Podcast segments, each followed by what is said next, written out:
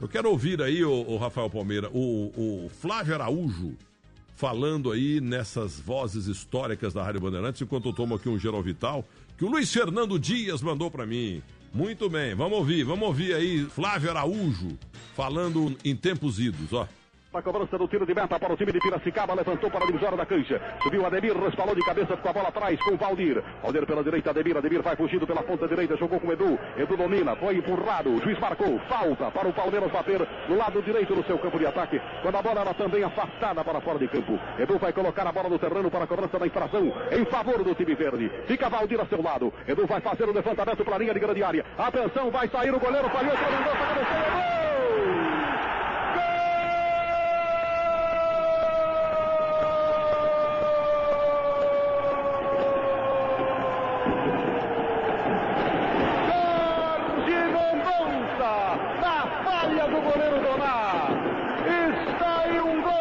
Pode significar um campeonato paulista de futebol. Cobrança de falta na ponta direita. Tomás saiu precipitadamente do gol, como vinha saindo em quase todas as jogadas, com todo aquele tamanho. Não pegou nada, subiu Mendonça e botou a deusa branca para fazer chuá nas redes do 15 de novembro. Mendonça, o oito está brilhando na camisa dele, faz a festa no Parque Antártica Azul Forninho. Uma saída intempestiva do goleiro Doná, com todo o seu tamanho, saiu caçando borboleta, não achou bola, não achou nada que sobrou tranquilamente para cartã de Jorge Mendonça. E ele decretou o primeiro gol em Parque Antártica. Tempo do gol de Jorge Mendonça, Loureiro. 39 minutos. Aos 39 tivemos agora a marca. O ouvinte da Bandeirantes e da cadeia verde amarela, norte e sul do Brasil, a partir de agora foi o jogo. Porque o escrete do rádio manda campo para a melhor transmissão de Palmeiras e São Paulo, aquele que anda em cima da bola. É Flávio Araújo.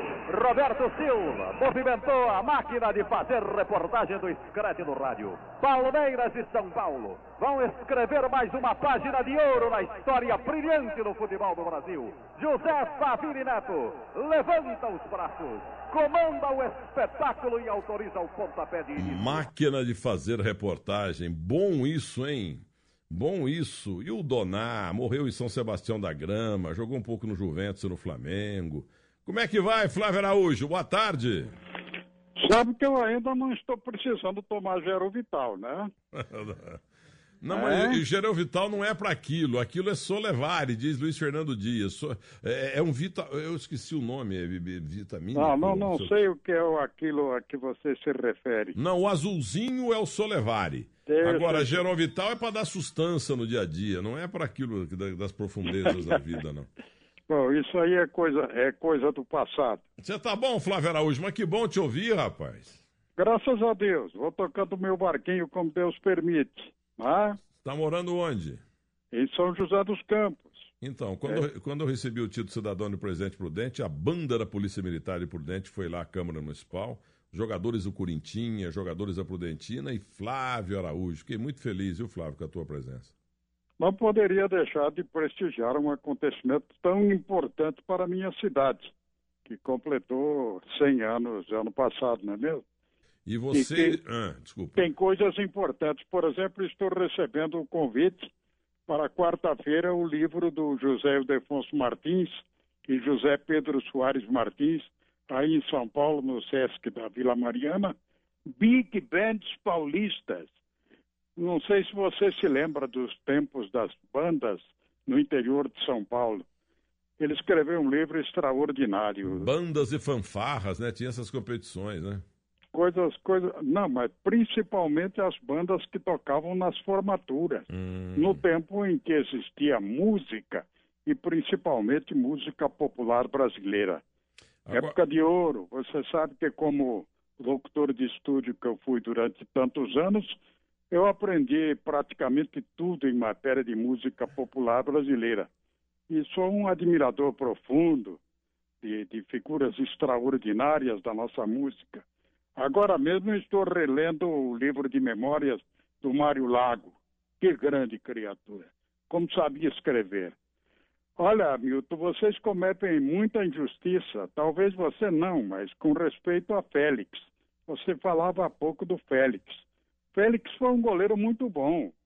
Félix foi um goleiro que deu conta na Copa do Mundo de 1970 de dar a sua parcela de colaboração para que o Brasil conseguisse aquele grande triunfo. Ô Flávio Araújo, falar na Copa de 70, nós tivemos um pool de rádio e televisão. Na televisão, Fernando Solera pela Bandeirantes, Walter Abrão pela Tupi e Geraldo Zé de Almeida pela Globo. No rádio, pela Pan-Americana, Joseval Peixoto Guimarães. É, pela Rádio Bandeirantes, Flávio Araújo. Joseval Peixoto, Cláudio Karsug e Geraldo Blota. E pela Rádio Bandeirantes? Pela Rádio Bandeirantes, o Fiore Giriotti, o Mauro Pinheiro, o Flávio Araújo, o Roberto Silva. Acho que trabalhamos juntos com a equipe da Rádio Nacional de São Paulo. Não era Tupi? A Tupi não entrou com o Pedro não, Luiz? Não, era, é, era a Rádio Nacional de São Paulo com o Pedro Luiz, com o Marco Antônio. Marco Antônio Matos. Marco Antônio Matos, que radiava vôlei como ninguém. Afunda, é... afunda, Gilson Mão de Pilão. Era, era, Quando perdia um saque, o jogador ele falava: que hora, hein? Que hora. Ele era muito bom. Ele era muito bom.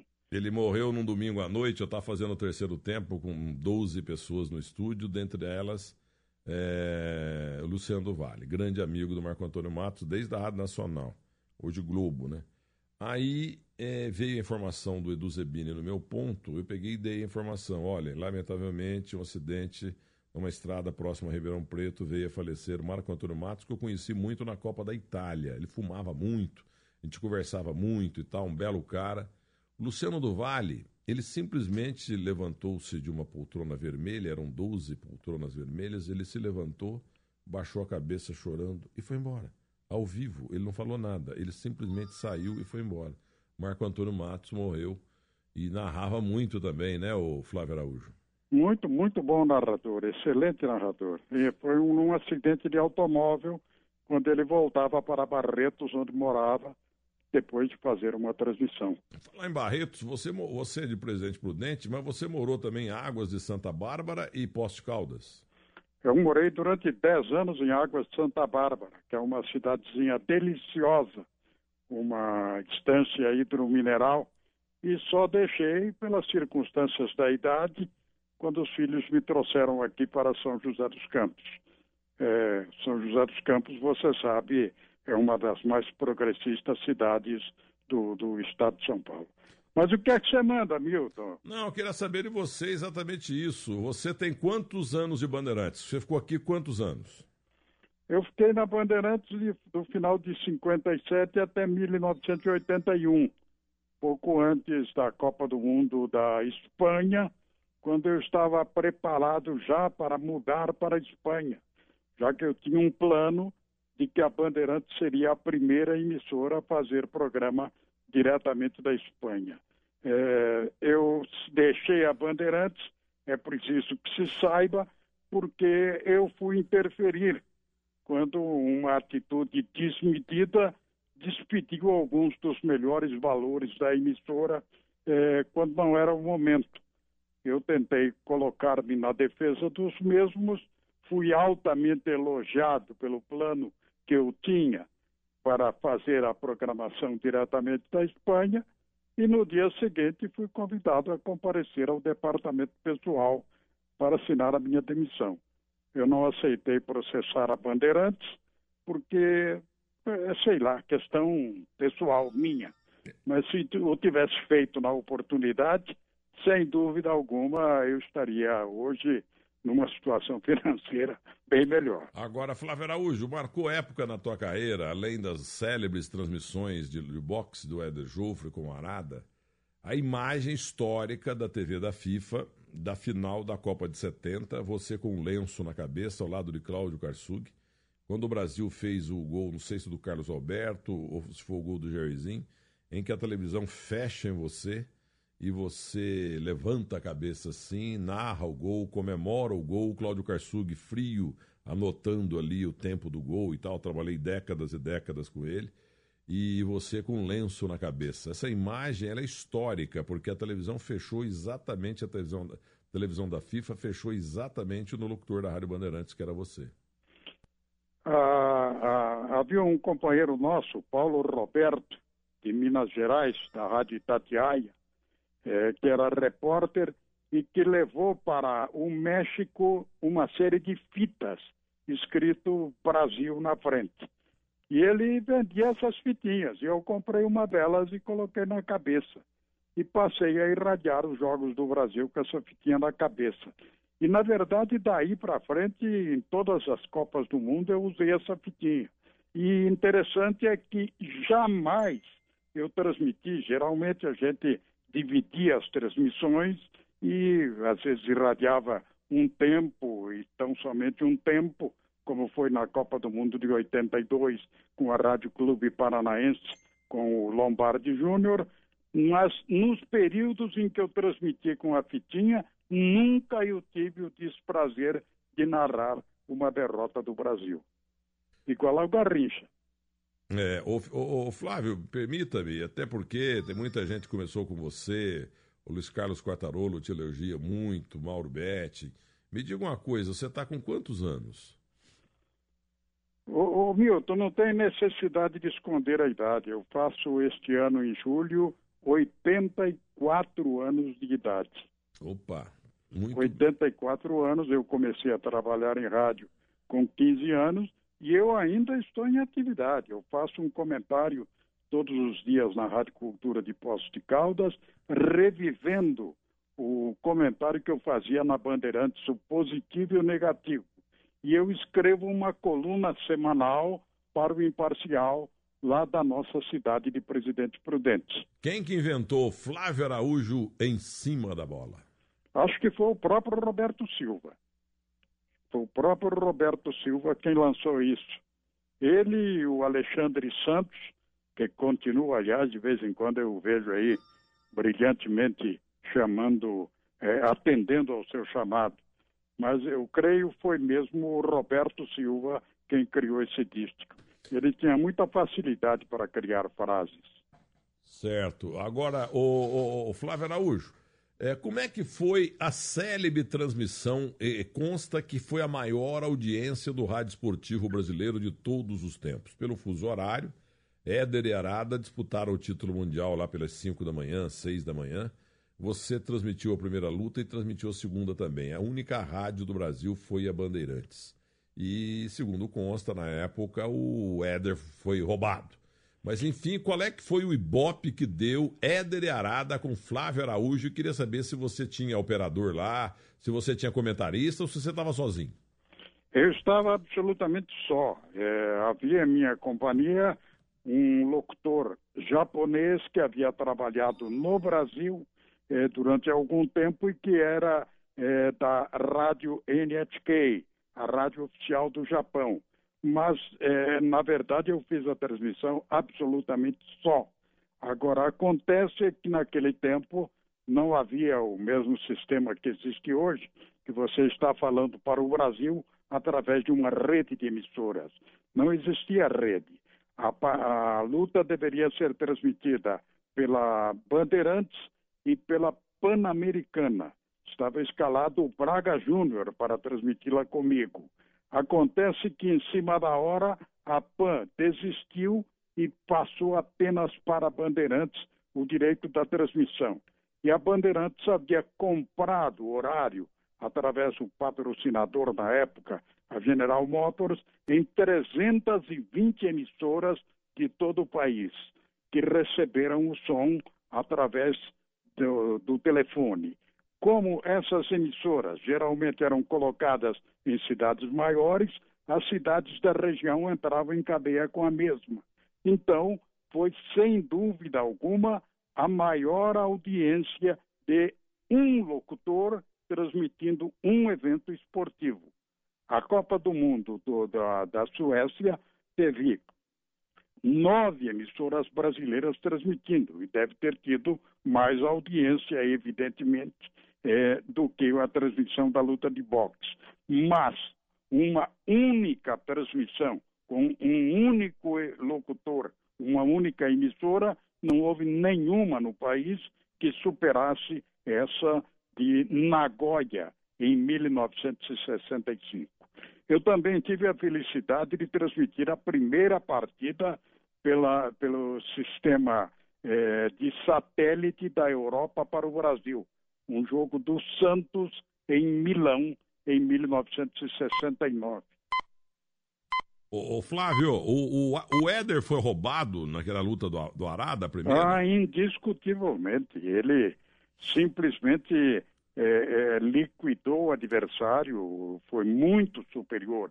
Inclusive, para que você tenha a certeza disso, eram três os jurados, dois japoneses e um norte-americano, Barney Ross, antigo campeão também de peso, é, se não me engano, também peso galo. E o norte-americano deu a vitória para o Eber Joffrey. Os dois japoneses deram a vitória para o Harada.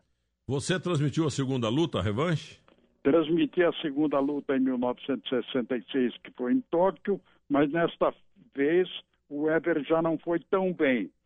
Desta vez, na verdade, eles deram a vitória para o Harada. Eu acho que, no máximo, o Ever poderia merecer é, um empate. Houve uma grande vitória também é, em 1973 é, do, do, do, peso médio brasileiro contra Koichi Ajima, em que foi dado empate e o brasileiro simplesmente deu uma surra no adversário, o Miguel de Oliveira, que depois foi campeão do mundo em luta que eu também transmiti diretamente de, do Principado de Mônaco. O José Silvério, o pai do gol, ele tem muita admiração pelo, pelo Osmar Santos, pelo Jorge Cury, do Alcei Bueno de Camargo, Pedro Luiz, Haroldo Fernandes. Tem muita admiração pelo Fiore Gilhote e tal, mas ele fala, já falou várias vezes, que o grande ídolo dele foi Flávio Araújo. Eu fico muito satisfeito, até porque é um extraordinário narrador esportivo e a opinião dele, é, sem dúvida alguma, me deixa muito satisfeito. Muito embora eu saiba que todos esses nomes que você citou foram de grandes locutores esportivos e cada um tinha o seu mérito.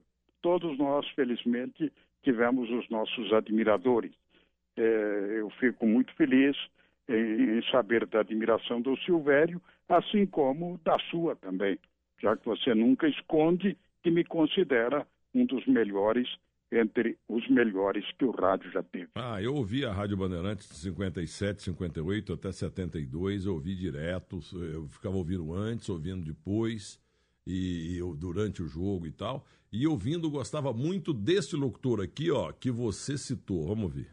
Esta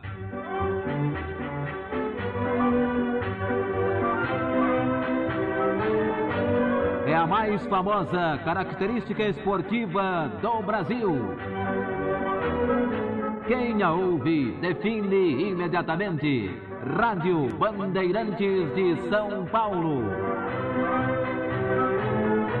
Este prefixo inaugurou as maiores jornadas em todos os tempos. É Alexandre Santos, aí marcou época no QG dos esportes, o Secreto Rádio, fazia também Atualidades esportivas, logo cedo, seis e meia. Eu entro no Zé Paulo de Andrade todo dia, 15 para 7 e tal, gravado. E ele fazia atualidades esportivas, patrocínio Sânio. Eu nunca imaginava que um dia eu ia trabalhar com publicidade, mas eu decorava na Rádio Bandeirantes até os patrocinadores. O Fiore falava: é, aqui conosco Sabonete Life Boy, o sabonete desodorante. Firestone, máxima quilometragem por cruzeiro, lembra? É assim como o Alexandre Santos era, na nossa época, o maior é, vendedor de publicidade que nós tínhamos na Rádio Bandeirantes. Era, era, era extraordinário, não apenas no microfone. Ele foi o melhor plantão que o rádio esportivo já teve durante todos os tempos e foi o melhor vendedor de publicidade. Um, uma figura extraordinária. Eu tenho histórias do, do Alexandre Santos que, na verdade, eu andei até tentando aí numa ocasião, falando com um cidadão chamado Milton Neves, para contar as minhas histórias é, na programação que ele faz na rádio, mas ele não, não, não levou em consideração o meu desejo. Então, isso aí ficou apenas é, na minha cabeça. Mas é, o Alexandre mas... Santos hum. é, é, uma figura extraordinária é, que eu admiro profundamente. E eu não sei se você sabe que de todos aqueles elementos que estavam na Bandeirantes quando eu cheguei, só tem duas pessoas que ainda estão respirando. Uma delas está aqui ao seu lado, falando com você, e a outra é o Alexandre Santos. O, o Zé Paulo, que seria o outro, veio um pouquinho depois, já que ele estava na Rádio América e veio da Rádio América auxiliar no, no início no plantão na Rádio Bandeirantes. Mas somente Alexandre Santos e aqui o seu amigo Flávio Araújo é que ainda estão em ação. E daqueles que transmitiram a Copa do Mundo de 1958, ao que eu saiba, o único que ainda está respirando é o Braga Júnior. Aqui eu não vejo há muito tempo. Está morando. Mas, tá morando... mas que espero esteja muito bem. Está morando na Bahia, o Braguinha, é... e ele realmente é o único narrador de rádio vivo da Copa de 58. Uhum. E outro dia, lá em Brasília, um advogado da cidade de Juiz de Fora, com quase 100 anos, pai do ministro Caputo Bastos, o doutor Bastos, ele foi um, o único vivo da Copa de 50, porque, claro, em 50 não tinha ainda televisão que veio com Assis Chateaubriand em 51. Então, dos narradores de rádio da Copa de 50 no Rio de Janeiro, o único vivo era o Bastos. Eu não sei o nome completo dele, mas o filho chama-se Caputo Bastos. E o filho de, e o pai dele faleceu agora no final do ano. Era o único que ainda respirava, como você dizia, em relação à Copa 1950. Mas o tempo passa, o tempo passa, torcida brasileira, como diria o Fiore. Né? É, é isso aí, é isso aí, é a sequência natural da vida. Vamos dando os nossos lugares que, como dizia o Zé Italiano, atrás vem gente, né? Grande Zé Italiano, o Garganta de Aço. Esse não trabalhou na Bandeirantes. Mas quem levou para São Paulo fui eu. Lá, na, na verdade. Lá de Prudente, né? Para, lá de Prudente. Eu, eu o levei para Presidente Prudente, ele morava em São Carlos, é, me foi indicado pelo Renato Silva, porque eu prometi ao dono da emissora de Presidente Prudente, o doutor Hélio Cirino, que arrumaria alguém para ficar no meu lugar quando eu vim para Bandeirantes. E foi o José Italiano o elemento indicado.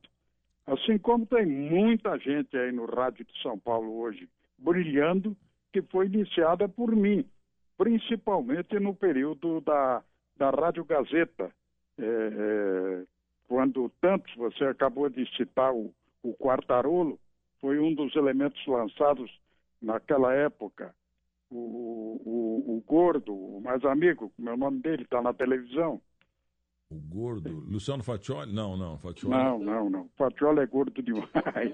O, o Fausto o, Silva? O Paulo, o Paulo Soares. ah, lançado, o Jarrão, o Paulo Soares. O Paulo Soares foi lançado por mim na Rádio Gazeta e, e muita gente boa que está ainda em ação, muito embora o tempo inclemente, sem dúvida alguma, é, termina com tudo aquilo que a gente executa e evidentemente temos que dar lugar aos jovens que vão nos substituir, é, não é mesmo? Exatamente isso. Eu, modestamente, lancei muita gente também. 90% de pessoas extremamente gratas. Já 10%, tudo coisa ruim. Agora, o Flávio Araújo... O, o, o, próprio, o próprio Osmar Santos esteve comigo na Bandeirantes numa ocasião em que eu consegui ondas curtas para ele transmitir a partida do, do, do, São Bento de Marília, ou do Marília, não me lembro, em Piracicaba.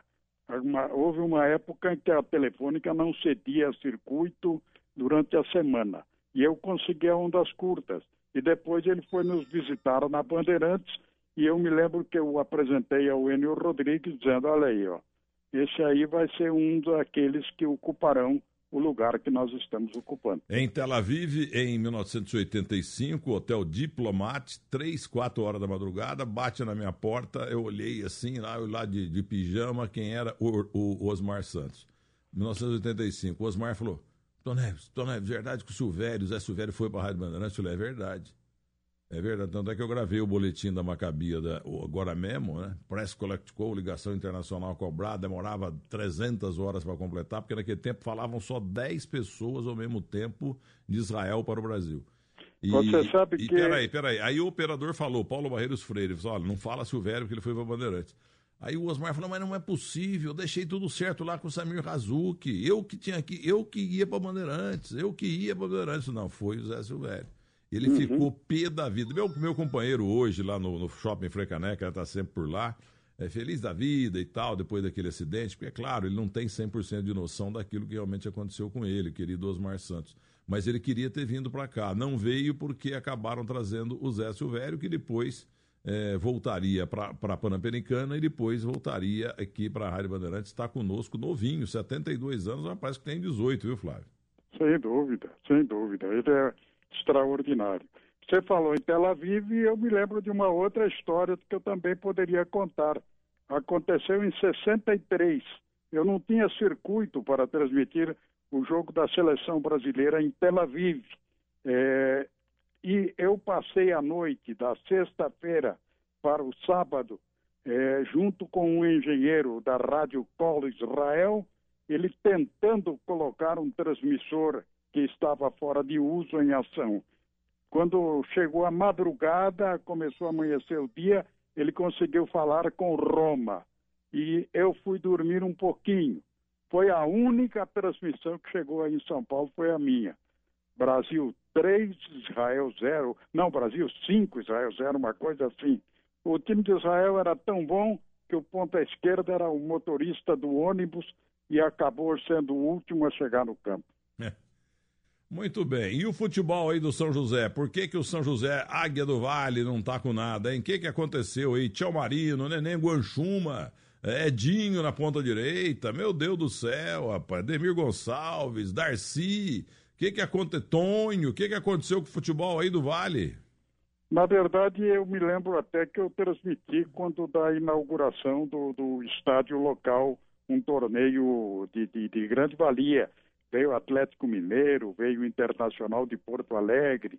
É uma pena, porque São José dos Campos é uma cidade é, extraordinária. É preciso haver união em torno dos esportistas locais, no sentido de se valorizar o futebol local. Você sabe que futebol está muito difícil. É, infelizmente, dentro da nossa própria classe, existem aqueles que vivem criticando os campeonatos estaduais, esquecendo-se que nós temos mais de 600 equipes que jogam futebol no Brasil e, e, e, quantas participam de nossas competições oficiais. Nós precisamos fortalecer o futebol do interior. É preciso que o público compareça. Você chega no domingo, você vê muito mais campeonato inglês na televisão do que jogos do Brasil. Agora, a culpa é de quem? Não é da televisão. A culpa é efetivamente dos nossos dirigentes, do nosso sistema diretivo, de um país que tem o presidente da CBF preso nos Estados Unidos e o outro que deveria substituí-lo que não sai do país, porque senão vai ser preso também. Enquanto nós vivermos essa fase no nosso país, não criarmos vergonha na cara, como nós esperamos por parte dos nossos políticos, nós vamos viver problemas como esses que nós estamos vivendo no Campeonato Paulista. Eu escrevi um artigo ainda hoje, que saiu, de que o nosso futebol está muito devagar. Eu não sei se você concorda comigo, mas o, na, os jogos da Europa, você vê, eles estão jogando em ritmo alucinante. E aqui nós estamos jogando futebol com 78 rotações por minuto. Enquanto estivermos nessa fase, o público não vai comparecer. O público vai ver na televisão o jogo do Manchester City, que, que corre, que joga, que atua com vontade. Cada equipe europeia, o, o, o Manchester City jogou nesse fim de semana, aliás, é, ganhou do 15 colocado do campeonato inglês. Esse 15 colocado do campeonato inglês, se disputasse o campeonato paulista, disputaria o título. Cada equipe europeia tem jogadores de seleções mesmo nas divisões inferiores, enquanto nós continuamos produzindo eh, jogadores, revelando atletas e vendendo manga no pé. Antes que elas amadureçam, já vão para a Europa. E nós ficamos, como São José dos Campos está vivendo no momento, sem futebol profissional. Boa por análise. falta de valorização ou de vergonha na cara dos nossos dirigentes que só querem enfiar a mão, meu Neves. É. E aqui no meu quantum, a Carmen Cruz, eu conheci sua tia, que você tanto fala, tia Antônia, também os seus primos, etc e tal. Um abraço para você, Carmen Cruz. E o Roberto Diogo de Campinas, sensacional entrevista com Flávio Araújo. Narrou muitos jogos do meu pai, o lateral Diogo do Corinthians e do Guarani. Abraços e parabéns, Roberto Diogo. Meu caro Flávio Araújo, muito obrigado pela entrevista. É, tudo de bom para você. Dá um abraço no teu filho, o Adriano Araújo, que um dia me contratou para o Agora São Paulo, o melhor jornal esportivo futebolístico do Brasil. O Adriano dois... mora em Ribeirão Preto. Quem é. mora aqui em São José dos Campos, é, no mesmo prédio que eu moro, é o Silvio, o meu caçula, que foi quem trouxe para cá. O Adriano hoje está, depois de ter passado seis meses nos Estados Unidos, está passando férias lá na, nas praias do Rio Grande do Norte. Mas eu aproveito, Milton, porque quando você me dá essa chance, eu estou em contato com todo esse público que me conheceu e que ainda se lembra de mim. Eu aproveito então para saudar a todos de São Paulo, do Brasil, que nos ouvem neste momento e dizer que eu continuo amando essa gente extraordinária do nosso país que prestigia a sua programação, que tanto valoriza o rádio, esse grande divulgador das coisas brasileiras e que, infelizmente, por muitos, não tem o respeito devido. E Obrigado, olha, Milton. Grande abraço. Espera aí que ainda tenho, que ainda tenho tempo para uma má notícia envolvendo a velha guarda. Faleceu hoje no Rio de Janeiro, narrador esportivo de rádio, César Riso, narrador da velha guarda do rádio brasileiro. Oh, conheci muito, meu. É. Conheci, conheci muito. Mas... César Riso, era um, um, um, Na verdade, era Riso não apenas no nome, era porque ele era brincalhão e, e ria com muita facilidade. Que Deus o tenha, que, que Deus, Deus, o tenha. tenha. Um abraço para você, Flávio. Um abraço a todos que nos ouvem. Deus te abençoe.